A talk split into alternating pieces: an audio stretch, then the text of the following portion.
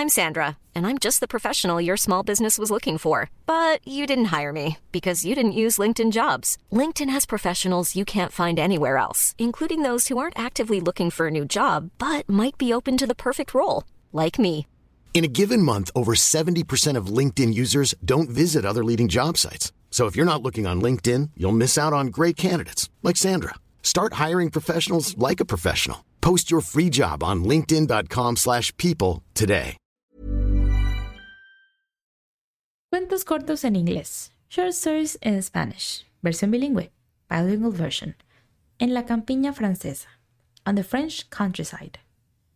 En la campiña francesa vive la familia Durand, Isabelle, Pierre y sus hijos Marie y Luc. In the French countryside lives the Durand family, Isabelle, Pierre, and their children Luc and Marie. En una fresca mañana de marzo decidieron explorar los alrededores para disfrutar del comienzo de la primavera.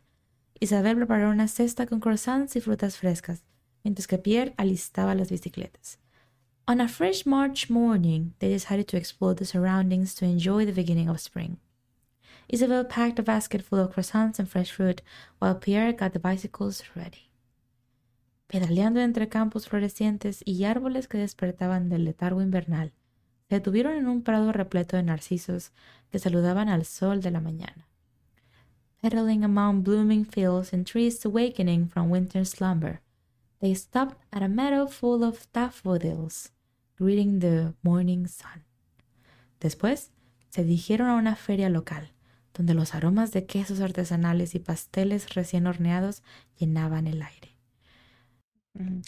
Mary y Luke estaban asombrados con los colores y los sonidos del mercado, mientras Isabel y Pierre conversaban con los vendedores, sumergiéndose en la cultura local y probando las delicias que ofrecían.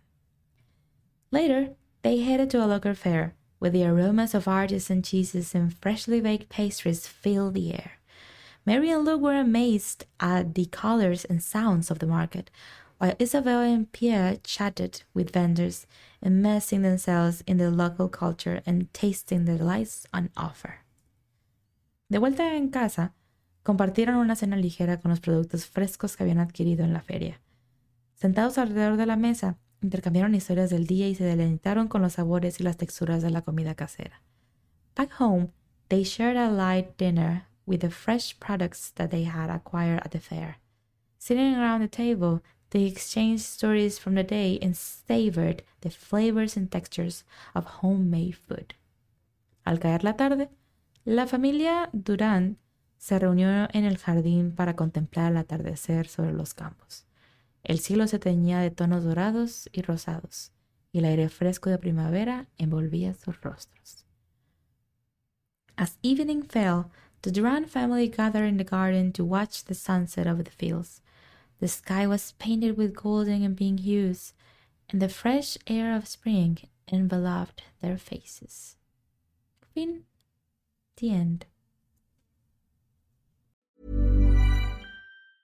If you thought the only way to get a more defined jawline with natural looking results was through surgery, think again. Juvederm Volux XC is a non surgical injectable gel filler that improves moderate to severe loss of jawline definition and can help you achieve natural looking results with little downtime. Even better, this improved definition lasts up to one year with optimal treatment. No maintenance required. Improve jawline definition for a smooth, sculpted look with Juvederm Volux XC. For important safety information and to find a licensed specialist, visit juvederm.com. That's J U V E D E R M.com. Not for people with severe allergic reactions, allergies to lidocaine, or the proteins used in Juvederm. Common side effects include injection site redness, swelling, pain, tenderness, firmness, lumps, bumps, bruising, discoloration, or itching. There's a risk of unintentional injection into a blood vessel, which can cause vision abnormalities, blindness, stroke, temporary scabs, or scarring. Talk to a licensed specialist to find out if it's right for you.